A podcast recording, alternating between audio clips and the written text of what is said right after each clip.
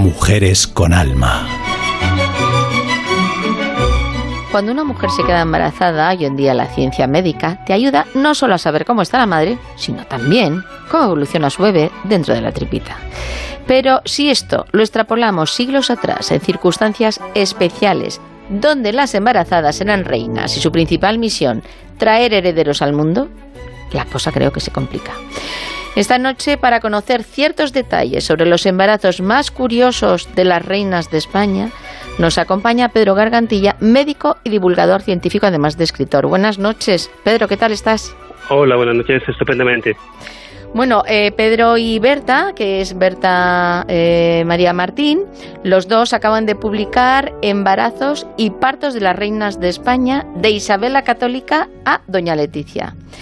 Eh, bueno, los dos sois médicos y imagino que os llamará muchísimo la atención, pues eso que, que también se hacía en la antigüedad, de rituales, creencias mágicas, antiguas, pero, por ejemplo, Pedro, en el caso de los reyes de España, ¿Quiénes son? Y vamos a entrar ya eh, con detalle, a ver si me puedes responder a todo. ¿Quiénes son en algún momento algunos de los reyes de España que necesitaron alguna ayudita para intentar eh, levantar o aumentar la libido y tener ese heredero varón que no terminaba de llegar? Pues mira, fueron bastantes los reyes que lo necesitaron. Eh, yo creo que el caso más conocido probablemente sea Fernando el Católico.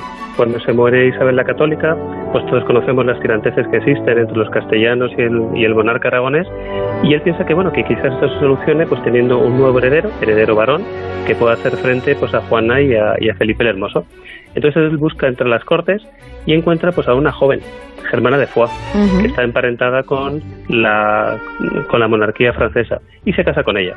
Hay que tener en cuenta que en aquel momento ha pasado los 50, Fernando el Católico, es decir, nos encontramos con un personaje de edad avanzada para la época y que bueno, la biología pues no responde como debiera, por decirlo en, en palabras bonitas y sencillas. Con lo cual sus, sus, físicos, que es el nombre con el que se conocían los médicos de aquella época, le recomiendan pues recurrir al Viagra de, del siglo XVI. ¿Y cuál era? Que, que es la cantarida española. ¿Mm? Eh, es una sustancia que produce cierta irritación a nivel de los nervios y de los vasos sanguíneos de, del pene, con lo cual produce ciertas erecciones. Bueno, Fernando el Católico sabemos que, que, recurre a aquello y que consigue dejar embarazada a Germana de Foix. Eh, ahora con la retrospectiva del tiempo, pues eh, aquello habría sido el final de España como nación, porque habría nacido un heredero, que habría sido el rey del reino de Aragón y se habrían vuelto a extinguir Castilla y, Aragón. Eh, afortunadamente, digo afortunadamente, porque no se produce este desenlace, ya que aquel heredero pues fallece. Con lo cual, pues Fernando Católico se queda sin heredero y es el inicio del fin, porque la cantárida produce ciertas lesiones a nivel del organismo, especialmente en el riñón, y los físicos pues describen cómo el monarca empieza a retener líquido, no se encuentra bien y al final acaba falleciendo. O sea que por querer tener el heredero precipitó su muerte, vamos. Podríamos decirlo así, como resumen biográfico, sí.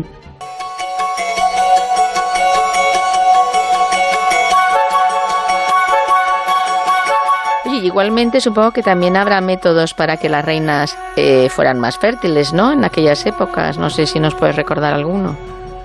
Pues mira, en, en, durante siglos hemos echado la culpa a las mujeres cuando no llegaba el, el heredero. Las, las, las, reinas, la verdad es que han sido una especie como de incubadoras. Mm. Es decir, los reyes las buscaban a ellas con un único fin, que se quedaran embarazadas y que tuvieran un heredero varón. ¿Qué sucedía si el varón no llegaba? O, o es más, si la reina no se quedaba embarazada? Pues la culpa en el 100% de los casos era de la mujer. Claro. Eh, el reino se planteaba que podía ser un tema de, de los espermatozoides reales. Con lo cual, pues había que recurrir a todo tipo de, de remedios uno de los remedios más habituales era pues eh, peregrinar en busca de ciertas aguas pues que contaban que cuando se bebía ese agua pues que había obrado milagros pues en alguna aristócrata de la época. O sea que esto era digamos bastante habitual entre las reinas que ciertas peregrinaciones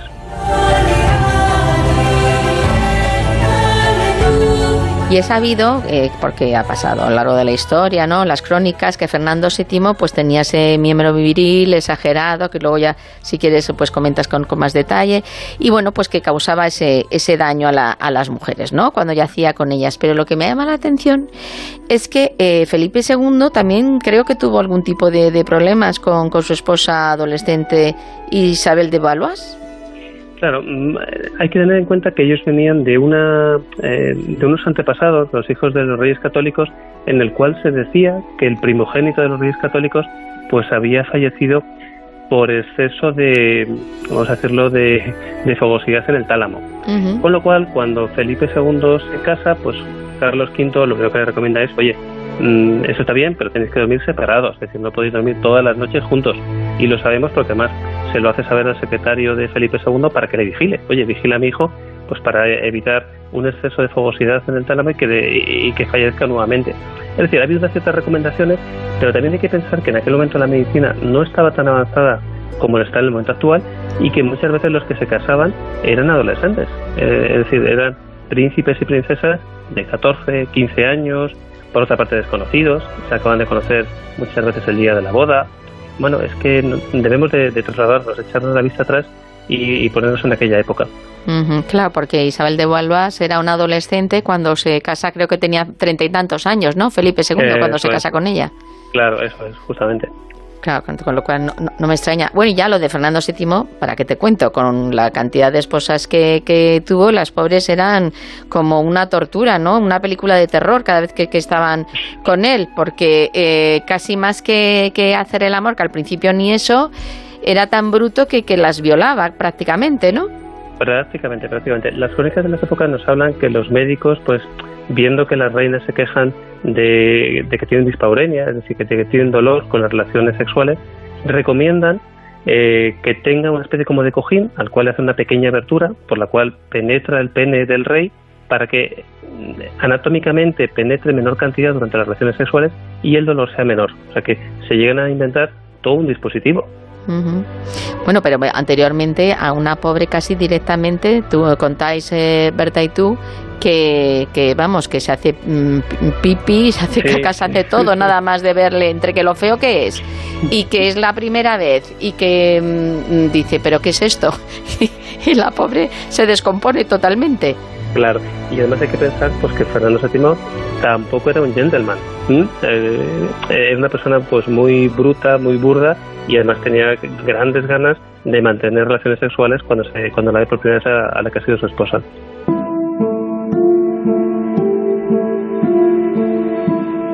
Sabemos que tampoco es bueno, ¿no? Para la salud esto de que los matrimonios que tengan parentesco pues eh, se unan, ¿no? Las, las personas que formen esa, esa, unión matrimonial. Pero en las casas reales era de lo más habitual, por el tema de, de la sangre, de relacionarte con, los, con las otras casas reales, con lo cual al final se casaban primos hermanos, tíos con sobrinos. Pero ¿qué tipo de enfermedades exactas son las más comunes en, mm. en estos casos? Que ha ido deteriorando también tanto un poco su genética. Claro, la consanguinidad, que es a lo que hace referencia, es tan antigua que ya existía en el antiguo Egipto. Es decir, sabemos pues que los faraones se casaban con sus hermanas y que tenían descendencia que no dejaban de ser el hijo de dos hermanos, con lo cual compartían muchísimos genes y muchas de las teorías que apuntan sobre la cierta desaparición de muchas dinastías egipcias, pues eh, está ahí, esa, esa, es la génesis. Ciertas enfermedades que aparecen, enfermedades que son autosómicas recesivas, es decir, que no las tendríamos salvo que tengamos eh, las dos parejas de genes procedentes del, del, padre y de la madre que sean iguales, que sería este el caso, por la, por la consanguinidad. Esa enfermedad no aparecería y eso fue precisamente lo que les pasó a los Austria. Tuvieron tanta consanguinidad, por otra parte era una práctica bastante común en las cortes europeas, pues para crear ciertas alianzas, ciertas alianzas interfamiliares. Entonces aparecen ciertas enfermedades que, bueno, pusieron en, en el umbral de la muerte a Carlos II, el último de, los reyes de la Casa de Austria.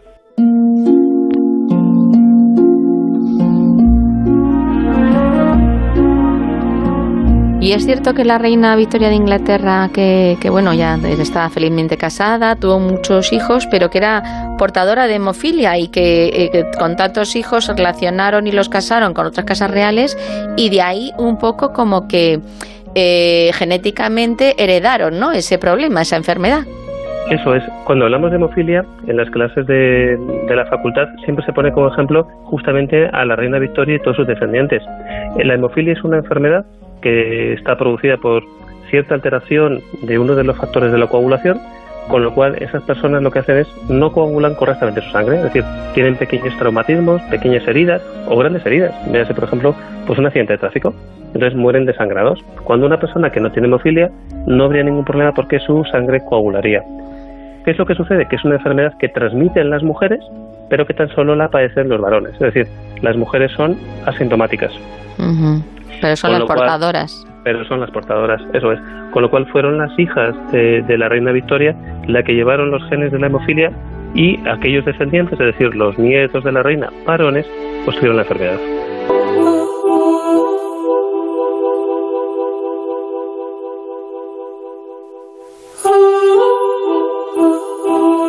Que no nos escucha nadie, entre tú y yo, mm, quiero que me digas eh, de los reyes españoles, desde Fernando el Católico, que es de donde partís vosotros, hasta nuestros días, ¿cuál sería para ti, según has investigado, el rey más fogoso y cuál el rey más promiscuo? Quiero que lo pienses.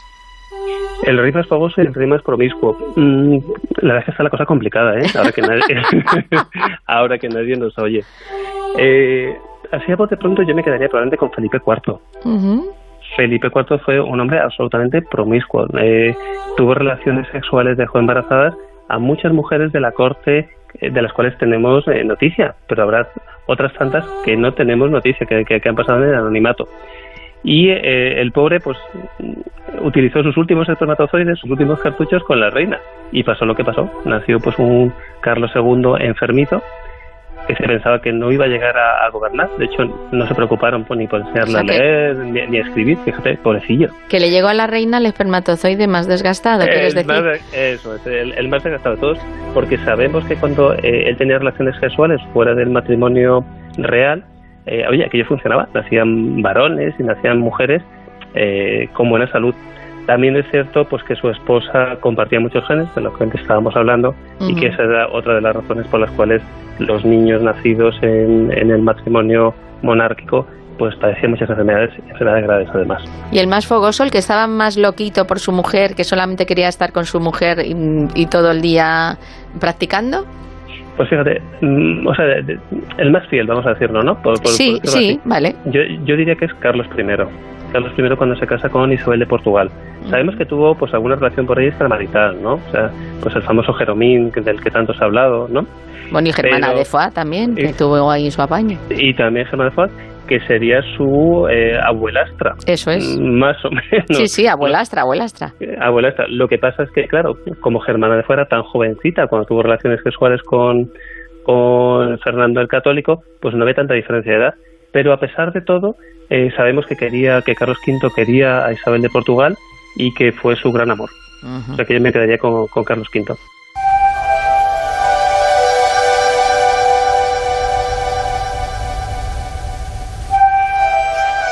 Y ahora te voy a preguntar lo mismo para las reinas. A ver, ¿cuál sería para ti la más promiscua y cuál, pues la más fiel y a la, y a la vez, pues la más fogosa?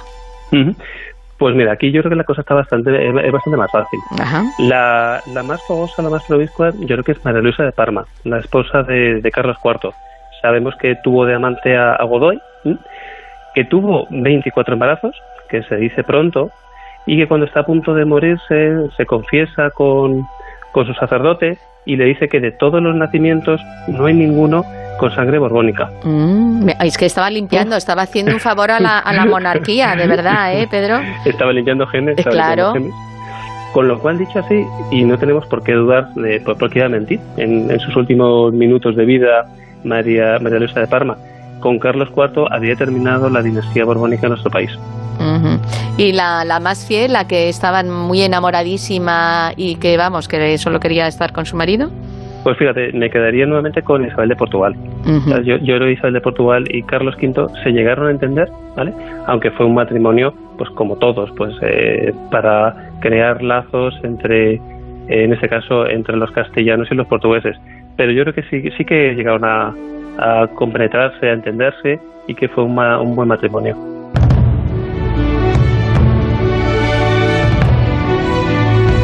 Bueno, tú has dicho antes que efectivamente eh, las, las mujeres, independientemente de que fueran reinas, sobre todo las reinas, pues que eran prácticamente usadas para tener herederos, para tener hijos varones, como en plan incubadora. Y, de hecho, claro, eh, tenían un hijo detrás de otro, porque se morían con muchísima facilidad y aunque tenían niñas como tenía que venir el niño varón, pues no había ningún tipo de, cortapisas. Entonces, muchas de ellas murieron tras un parto. Mm, ¿Cuáles eran las causas más o menos más eh, habituales que, para que, les pasara esto? Pues mira, también tenemos que dejar en el tiempo, tenemos que remontarnos a estos siglos, siglo XVII, XVIII, XVI, no hay ecografías, es decir, la mujer se queda, se queda embarazada, no tiene ningún control, no hay analíticas, no sabemos si son diabéticas, que engorde es bueno, porque parece que con eso va a alimentar mejor al feto, con lo cual, bueno, eh, si, si, empiezan a, comer y a engordar, que ahora sabemos que eso es contraproducente para la salud materna, pues está, está bien visto. Con lo cual no había controles ecográficos, no había controles analíticos y cuando llegaba el momento del parto, pues no se iba a un centro hospitalario con UBI, con unidades de neonatos, aquí tenía lugar pues en una de las salas de palacio. No estaban atendidas por, por, médicos, el médico esperaba en la habitación del lado, era una matrona la que atendía a la reina y en caso de complicaciones, pues entraba el rey, perdón, entraba el, médico real. Eh, ¿Qué quiero decir con todo esto? Pues que uno, no existía ningún tipo de, control, había muchísimos riesgos y la tercera cosa, ni existían antibióticos ni la asepsia, con lo cual las infecciones estaban a la orden del día. Tal era así que cada vez que una reina eh, se acercaba el momento del parto, hacía tratamiento, porque pensaba que no iba a poder sobrevivir quizás a, ese momento. Madre mía, me imagino que estarían rodeados de santos y de, amuletos, no sé, lo más raro que os habéis encontrado de alguna reina como muy supersticiosa para que saliera todo bien. Pues mira, eh, yo creo que prácticamente todas, pero quizás quizás la que más fue yo creo que Isabel II. Isabel II llega a reunir hasta 15 objetos diferentes.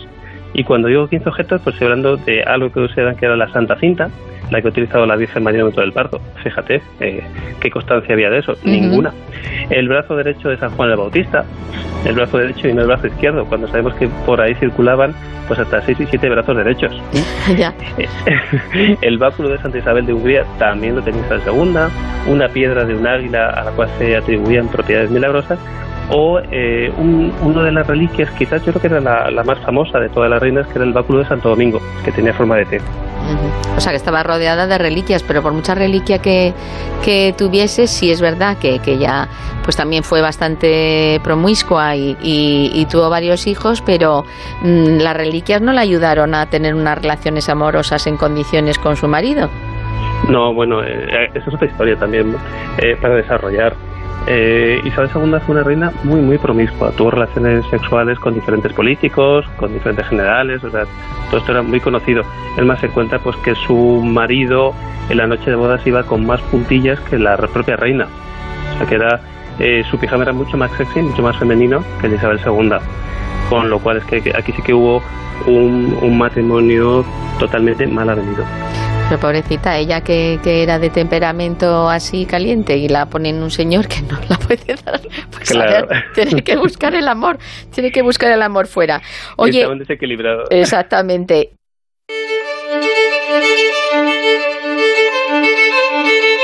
¿Hay eh, reinas que han tenido embarazos fantasma? ¿Cómo se puede eh, tener esto? A ver, ¿en qué consiste? Claro, el embarazo fantasma existe a día de hoy. Afortunadamente es una rara enfermedad que eh, digamos que se descubre rápidamente, ¿vale? O sea, que sería una mujer a día de hoy, me, refiero a pacientes actuales. Sí, sí. Que ella, ella cree que está embarazada, que le ha aumentado el perímetro del vientre y que han desaparecido las reglas. Bueno, tan fácil como hacer un test de gestación, que nos va a dar negativo, que no hay embarazo, y hacer una ecografía donde se va a ver que en ese vientre no hay nada.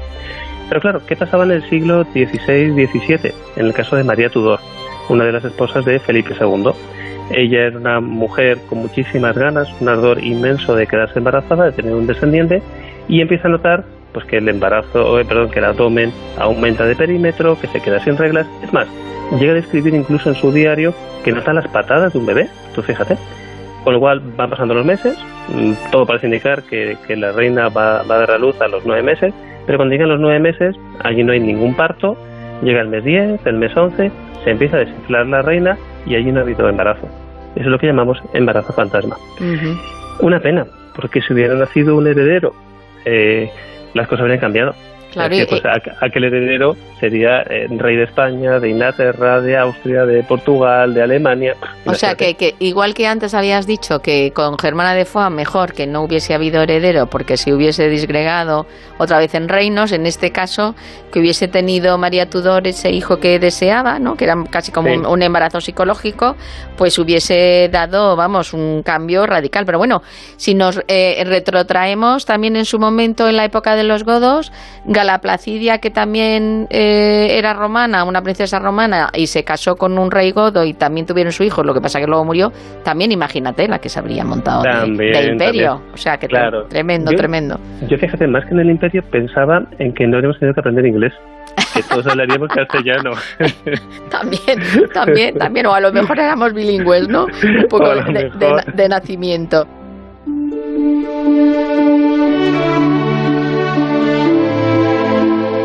Oye, y yo aquí ya mm, me quedo descolocada. A ver, ¿cómo es posible que vos, vosotros estéis diciendo siempre a las embarazadas que no es bueno fumar, que es muy malo para el niño, y resulta que la reina María Amalia, la esposa de Carlos III, fumara como un carretero y tuviese, no sé si 13 hijos? Y no solo eso, sino que muchas veces eran los propios médicos reales los que decían que tenía que fumar. Pero vamos a ver, eh, el tabaco vino de América, o sea que lo trajo Colón y sus muchachos allá por el 1492.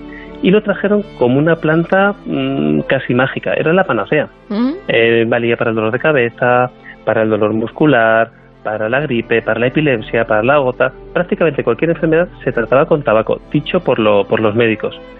¿Cómo no se iba a recomendar el tabaco para una mujer que estaba a punto de parir? Porque hay que pensar que en aquel momento no había epidural, no había analgésicos potentes, no había nada. Yo ahora me planteo, digo, bueno, ¿y, y aquello ¿Te- tendría alguna explicación? Pues yo creo que sí. Eh, Silvia, yo creo que, fíjate, en aquel momento la mujer tendría muchísima ansiedad. Mm, por su cabeza pasaría la posibilidad de que se podía morir junto con, con el recién nacido y el tabaco la quitaría parte de la ansiedad. Sea que se podría fumar. No sabíamos los efectos adversos del tabaco, ni que produce cáncer, ni que produce alteraciones de los bronquios. Ella posiblemente fumaría, sería una especie de ansiolítico de aquella época y oye, la iría bien, Ujú, ujú. No, ahora, claro. que nadie, ahora que nadie nos oye. Y de, y de, y de hecho, eh, vosotros también, cuando veis que, que la embarazada tiene mucha ansia porque echa de menos el tabaco, le dices, bueno, un cigarrito así que no te vea nadie. Cierto, cierto. Es decir, eh, hombre, no, recomendamos fumar ni muchísimo menos, pero en algunos casos cuando la ansiedad es tan grande, decimos, bueno, pues venga, mm, que, nadie, que nadie se entere, que te lo acabo de recomendar.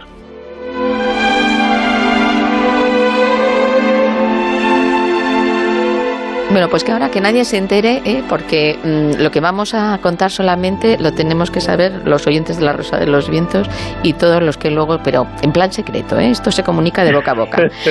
Bueno, te quiero dar las gracias, Pedro, por todo lo que nos has contado sobre nuestros reyes y reinas de España, que ha sido muy, muy ilustrativo. Gracias por, eh, por participar.